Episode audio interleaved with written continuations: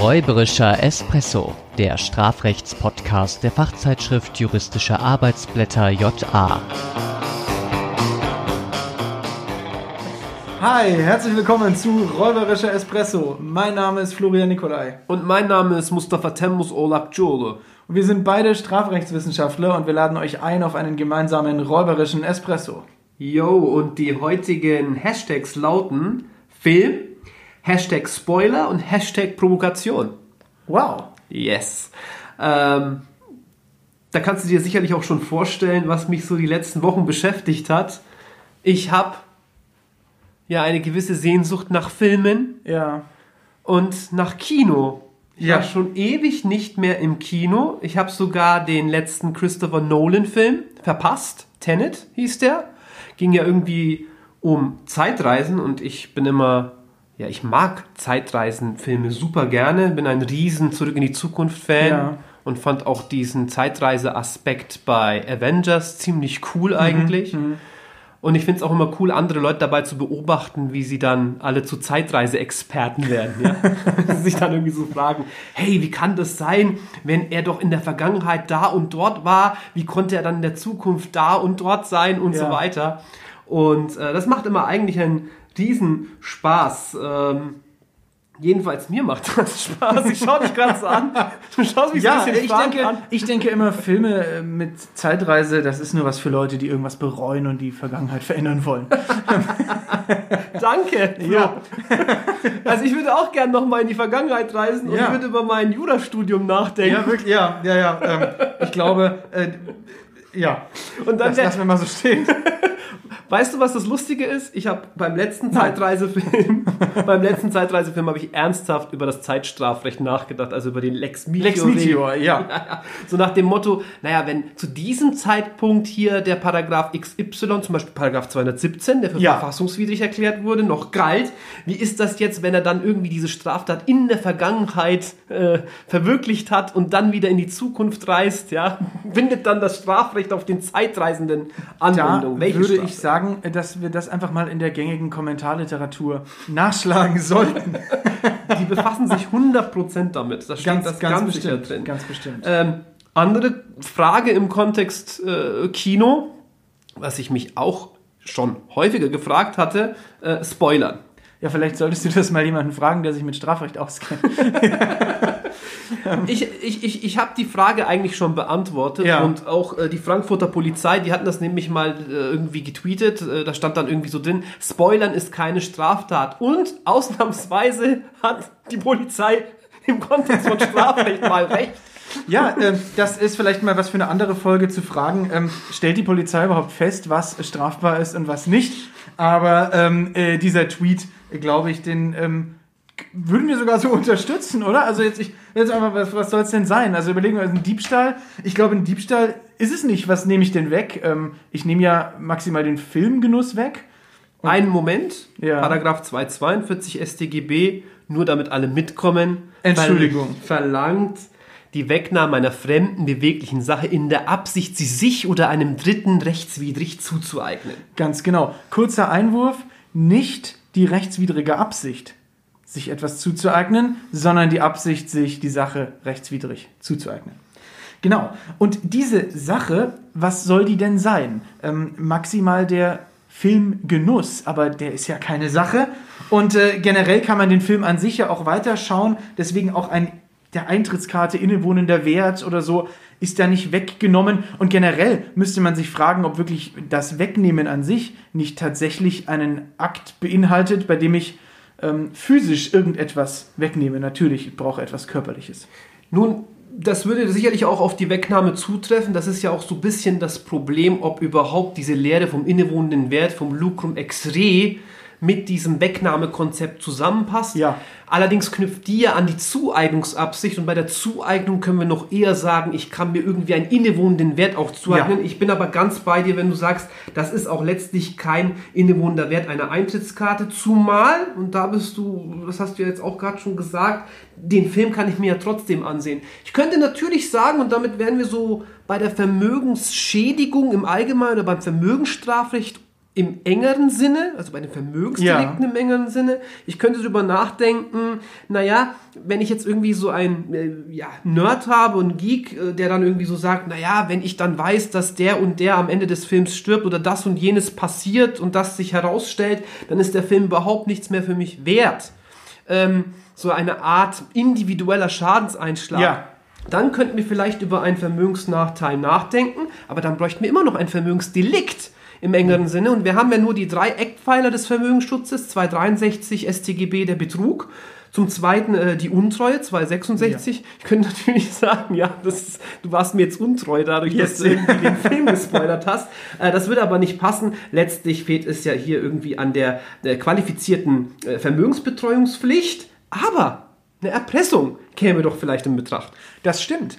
Ähm, also es käme zumindest in Betracht, es wäre nicht äh, völlig abwegig. Allerdings natürlich brauche ich dann, also die Erpressung liegt natürlich nicht nur darin, dass ich sage, ich verrate dir jetzt, wie der Film ausgeht, sondern ich versuche dir äh, ein Verhalten abzunötigen, eine, ein Unterlassen abzunötigen. In jeder Erpressung steckt eine Nötigung. Erpressung übrigens 253 StGB.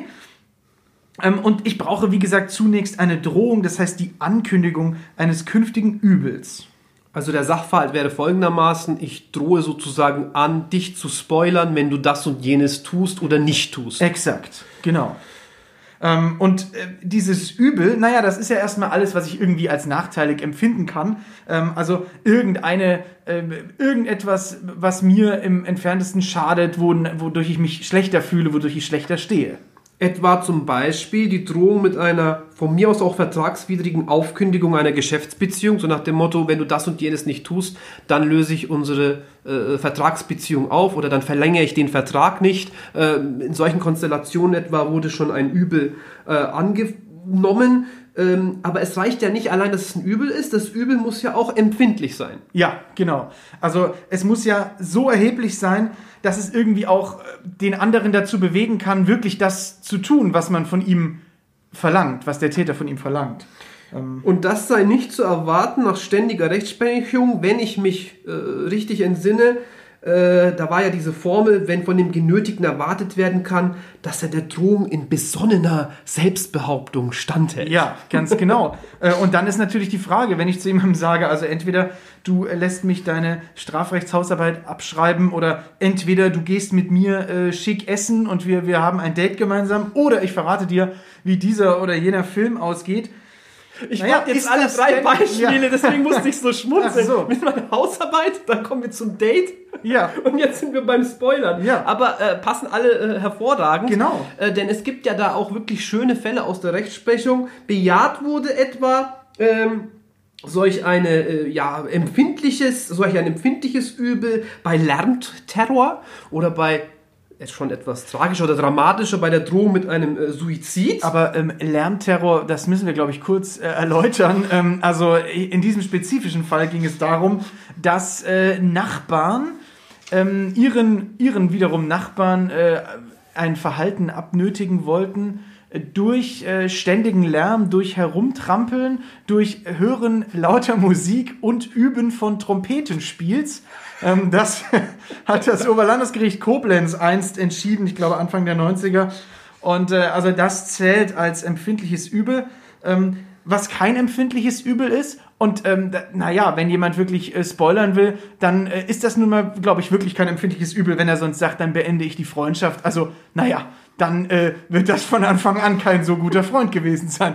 Wage ich jetzt mal zu behaupten. Ich, ich, ich kann es ja auch umdrehen. Ne? Ja. Ich könnte ja auch letztlich sagen, wenn du mich spoilerst, dann beende ich die Freundschaft, beziehungsweise begehe ich Suizid oder was auch immer. Äh, Ja. Keine Ahnung, mach irgendwie die nächsten Wochen Lärmterror. Äh, dann könnte man sozusagen ja genauso drüber nachdenken, ob das wiederum eine Einschränkung des Spoilerns ist. Also ich will spoilern, man lässt mich nicht, ja, und das ist dann irgendwie eine Einschränkung meiner Freiheit zu spoilern, ja.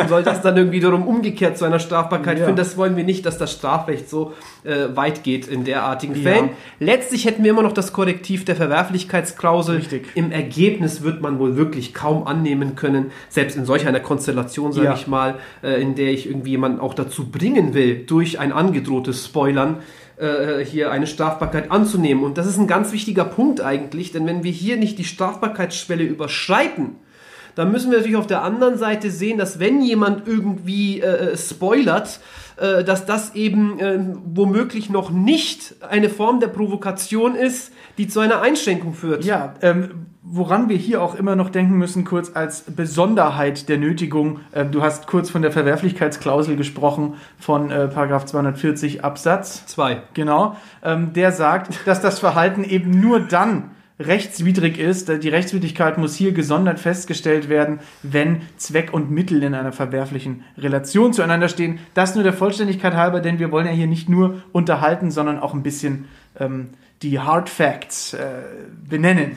Ja, äh, und vor allem auch äh, so benennen, dass Sie äh, als äh, Zuhörer gegebenenfalls dann auch äh, in der Klausur das gut verorten können. Und damit sind wir eben, wie gesagt, schon beim zweiten Punkt. Äh, ich könnte mir durchaus Klausursituationen vorstellen, in denen äh, zumindest äh, dieses Spoilern als so eine Art ja, Vorverhalten, verwerfliches oder nicht verwerfliches, jedenfalls vorwerfbares Vorverhalten abgefragt werden könnte. Und zwar der Gestalt, nehmen wir mal wirklich eine Absichtsprovokation. Ich habe so einen äh, Filmnerd, einen Star Wars-Nerd beispielsweise vor mir und, ich, äh, und der kann es wirklich seit zwei Jahren kaum abwarten, wie sich jetzt diese ganze Geschichte um Ray auflöst äh, Ja. in der neunten Episode. Wobei ich ja sagen muss, ich bin schon froh, wenn ich die Folgen in die richtige Reihenfolge bringe. Also äh, ich bin jetzt nicht so der große äh, Star Wars-Fan, aber ähm, Ich, ja. ich, ich, ich konnte eigentlich auch nie so viel mit Star Wars Ja. anfangen. 4, 5, 6, Ja. 1, 2, 3, ah, 7, 8, 9. Nur, dass du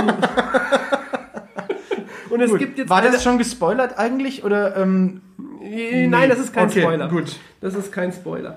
Ähm, jedenfalls könnten wir uns das doch durchaus vorstellen, dass jemand sich wirklich auf diesen Film freut und ich will ihn absichtlich provozieren.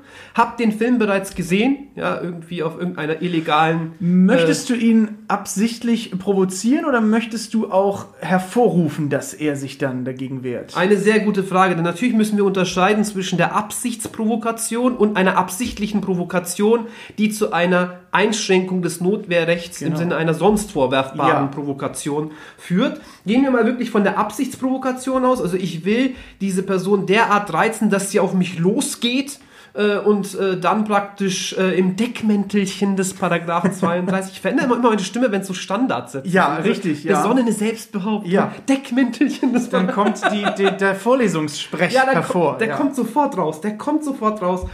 Also nochmal, spoiler ich jemanden in der Absicht, eine Notwehrlage herbeizuführen, spreche von einer Absichtsprovokation. Und in diesen Fällen ist es relativ unbestritten, dass das Notwehrrecht entfällt. Worauf man oder wie man das Ganze dann begründet, darüber können wir diskutieren. Wir können sagen, hier fehlt es irgendwie ja schon am subjektiven Rechtfertigungselement, also am Verteidigungswillen. Wir werden das aber so oder so meistens bei der Gebotenheit, also bei den sozialethischen Einschränkungen des Notwehrrechts verorten. Genau. Anders und ein bisschen schwieriger in der Abgrenzung und in der, in der Entscheidung, ob da noch ein Notwehrrecht vorliegt oder nicht, ist es aber in den Situationen, in denen das nicht absichtlich geschieht. Also in denen zwar eine Provokation stattfindet, aber das, also im, im plastisch gesprochen, nicht gespoilert wird, nur damit ich mich dann verteidigen kann unter diesem Deckmantel, sondern einfach so, weil ich eben gerne provozieren möchte. Und äh, da ist es ein bisschen schwieriger, das abzugrenzen. Also da gibt es unterschiedliche Ansichten die, die eine Ansicht sagt, also ähm, wir brauchen eigentlich nicht mal ein strafbares Verhalten. Äh, es reicht aus, wenn es rechtswidrig, in irgendeiner Form rechtswidrig ist. Äh, andere wiederum sagen, mh, naja, wir brauchen eigentlich nicht mal was Rechtswidriges. Es reicht, wenn es sozialethisch äh, zu missbilligendes Verhalten ist. Ähm, und wieder andere sagen, doch, doch, wir brauchen da auf jeden Fall was strafrechtlich Relevantes.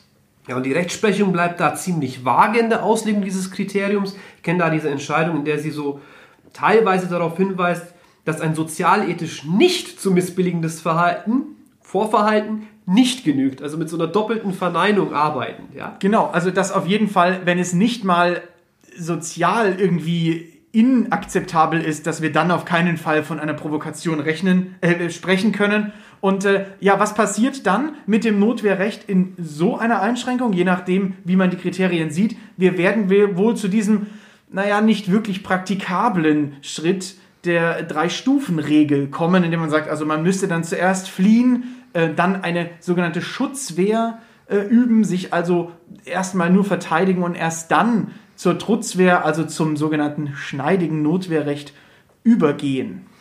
Ich fand das immer ein bisschen schwierig, auch schon in der Zeit als äh, Studierender, ähm, auf diese Drei-Stufen-Theorie auszuweichen und diese auch in der Klausur anzuwenden. Denn entweder steht ja im Sachverhalt drin, er hätte sich irgendwie ja noch äh, schützen können oder er hätte dem, der ganzen Sache aus dem Weg gehen können, aber wenn er sich direkt wehrt ne, und äh, ja. sich das aus der Klausur oder aus der konkreten Konstellation heraus nicht ergibt, äh, wird man auch diese Drei-Stufen-Theorie kaum anwenden können. Aber das ist ja sozusagen auch die Rechtsfolge einer bereits angenommenen, sonst vorwerfbaren äh, Provokation. Das wird unterschiedlich auch übrigens bezeichnet äh, oder unterschiedliche Konstellationen sind da nochmal anerkannt. Da gibt es die Abwehrprovokation, ja. da gibt es die Vorsatzprovokation, es gibt die provozierte Provokation, wo sozusagen an das Vorverhalten nochmal ein anderes Vorverhalten knüpft. Ähm, das Ganze wird, finde ich, in dieser Zurechnungsformel der Rechtsprechung des BGH ganz gut zusammengefasst, die ja daraus so eine Art äh, objektive Zurechnung macht.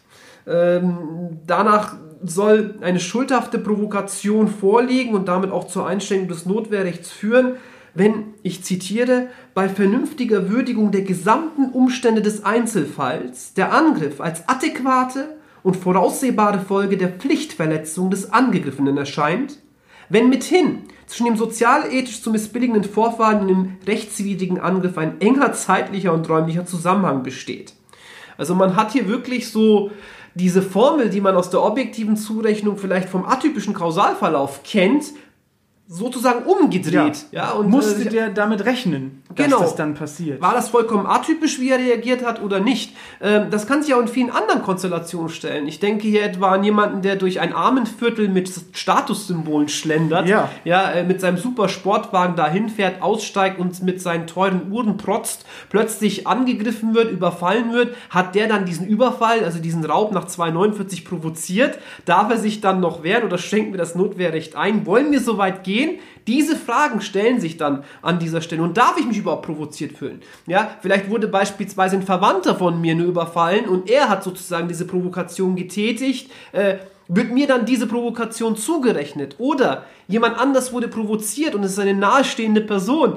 Durfte ich mich dann, weil es nur eine nahestehende Person ist, auch provoziert fühlen? All diese Fragen können sich in diesem Kontext stellen. Wenn wir also nochmal zurück zum Spoilern gehen, dann müssen wir wohl festhalten, das Spoilern an sich, der Akt, jemandem zu verraten, wie ein Film ausgeht, was im Film passiert, wird wohl nicht strafbar sein.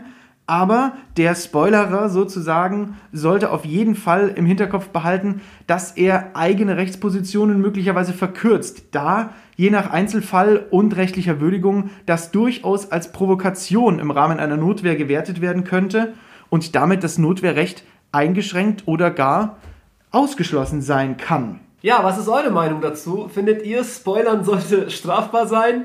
Äh, hattet ihr schon mal die Situation, dass ihr jemanden verprügeln wolltet, weil er euch äh, gespoilert hat? Sind schon Freundschaften daran zerbrochen? Teilt uns das doch mit.